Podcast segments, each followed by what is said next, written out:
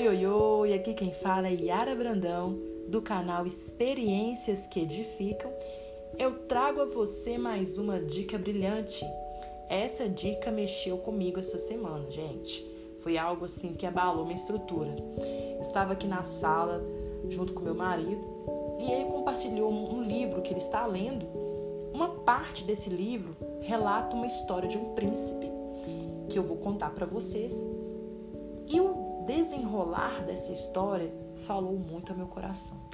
Eu estou preparando um conteúdo bem legal, com várias dicas e com temas diversos. E eu queria concluir todas elas para começar a gravar. Só que nesse meio termo eu tive uma experiência muito impactante e eu preciso gravar o que eu senti. Por isso eu vou dar uma pausa nessas dicas, nesses temas que eu tenho, é, que Deus tem me dado, me entregado, algo novo, legal, bacana. Mas eu quero falar sobre isso com vocês. Bom, é, é uma história de um príncipe que ele teve que fazer uma escolha para se casar e escolheu entre várias princesas chinesas, ele teria que escolher ali a sua, vamos dizer assim, prometida. Só que ele teve uma estratégia muito legal. E é sobre isso que eu quero falar com você. Um príncipe chinês que se preparava para o casamento não só estava determinado a casar-se, estava também resolvido a casar-se com uma jovem em que pudesse confiar. Não queria correr risco de unir-se com uma pessoa interessada apenas na sua riqueza e fama. Por isso, promoveu um banquete e convidou as moças mais bonitas, ricas e nobres do império. Dentre elas, escolheria aquela que seria a sua eleita.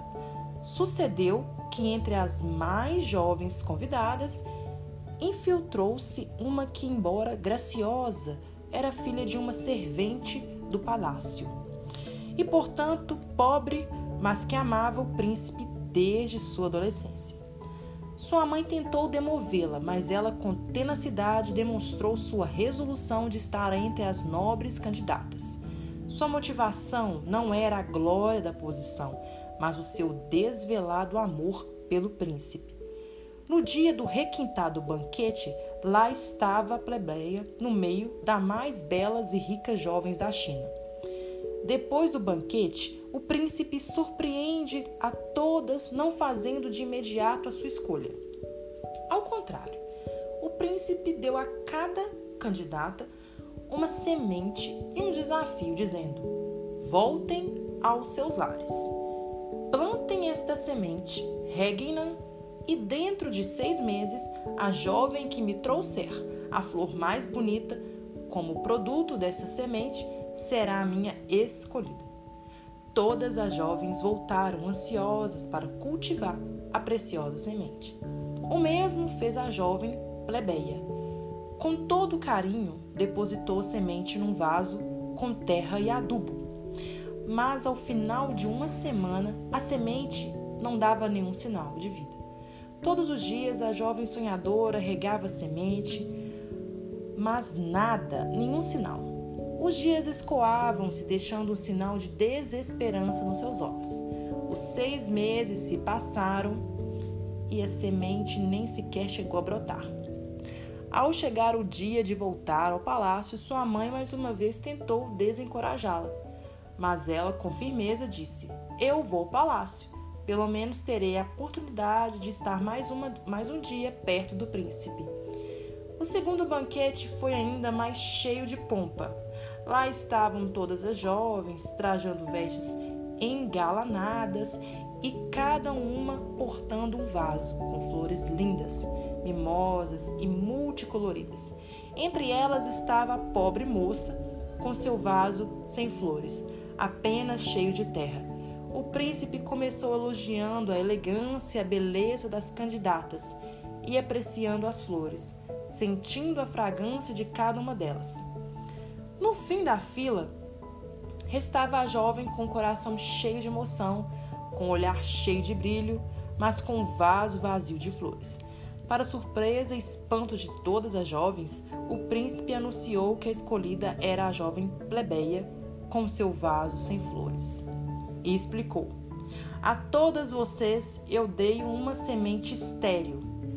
Todas vocês tentaram me enganar, trazendo flores bonitas e perfumosas. Apenas esta jovem foi honesta e verdadeira comigo. Somente ela é digna da minha confiança. O que eu procurava só encontrei nesta jovem, a flor da verdade. Olha, quando eu escutei isso, né, da boca do meu marido, ele estava lendo o livro e falou: Ó oh, amor, tem uma, uma história que mexeu comigo e quero compartilhar com você. E ali eu estava escutando essa história, mexeu muito comigo porque a verdade ela liberta, sabe? Às vezes você está numa empresa, você quer conquistar cargos, né? Ali, quer crescer profissionalmente, mas você acha que o certo seria agir conforme outras pessoas que agem que não é honestamente, que não é pela verdade, que pegam caminhos mais curtos. Analise os seus princípios e valores. Até que ponto vale você abrir mão disso para você alcançar cargos altos, grandes? Ao mesmo tempo, também eu vejo essa mensagem para a vida. Ser honesto, ser verdadeiro. Não porque você está numa seleção ali, você vai afligir aquilo que você sabe que é a verdade, né? E ser sempre sincero com você mesmo. Muitas pessoas é, confundem sinceridade, é, eu sou uma pessoa sincera, né? E com uma pessoa ríspida, né? Sem educação. Porque eu sou sincera, eu vou falar tudo que eu penso na cara do outro. Não, às vezes a gente pode ser delicado, a gente pode também ser empático, a gente vai colocar empatia aí no meio, né? Que a gente vai olhar para o outro e vai falar assim: Poxa vida, eu não vou, eu não vou falar isso porque eu me coloco no lugar dele. Hoje ele não teve um dia legal, né? Vamos ser, vamos ter, vamos ter amor uns pelos outros, amar o próximo como a nós mesmos. Vamos ser sinceros com nós mesmos, falar a verdade quando nos perguntar por que, que nós não queremos algo, por que, que nós não vamos ir em tal lugar, ser sincero ao, ao se posicionar.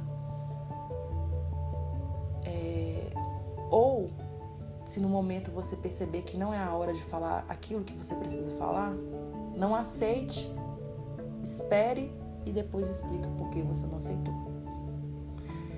O importante é você entender que a verdade ela sempre vai ser a verdade. E a verdade, ela liberta, ela também traz esclarecimento e luz. E quando nós entendemos a palavra de Deus, nós abrimos ela, nós, nós, nós começamos a ver o que Jesus está fazendo nas nossas vidas, o que está de errado nas nossas vidas, o que precisa ser mudado nas nossas vidas. E é isso. Fale a verdade, cultive a flor da verdade né? A princesa ela amava o príncipe de verdade. E eu acredito que quando ele fez esse desafio, ele pensou nela, porque ele sabia que ela não mentiria para ele. Mas como ele precisava provar para várias pessoas esse amor, essa essa é, veracidade, essa, esse sentimento verdadeiro, ele então propôs essa semente estéril a provar o que ele já sabia que ela tinha dentro dela. E é isso. Deus sabe o que você tem dentro de você. Muitas das vezes ele coloca você na prova para você provar para as pessoas aquilo que ele já sabe que você já tem dentro de você. E quando você falha no teste, ele te passa, ele te dá mais uma oportunidade para você continuar provando aquilo que você tem dentro de você. E é isso que eu queria falar para você hoje. Continue provando a, a boa, a perfeita vontade de Deus. Continue caminhando.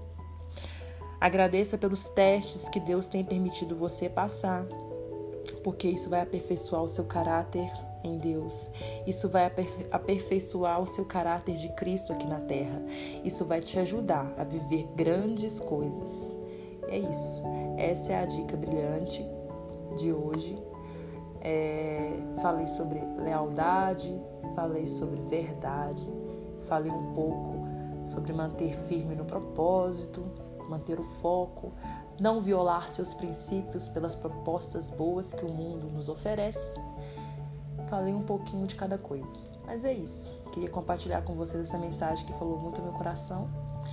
E até a próxima dica brilhante. Beijo!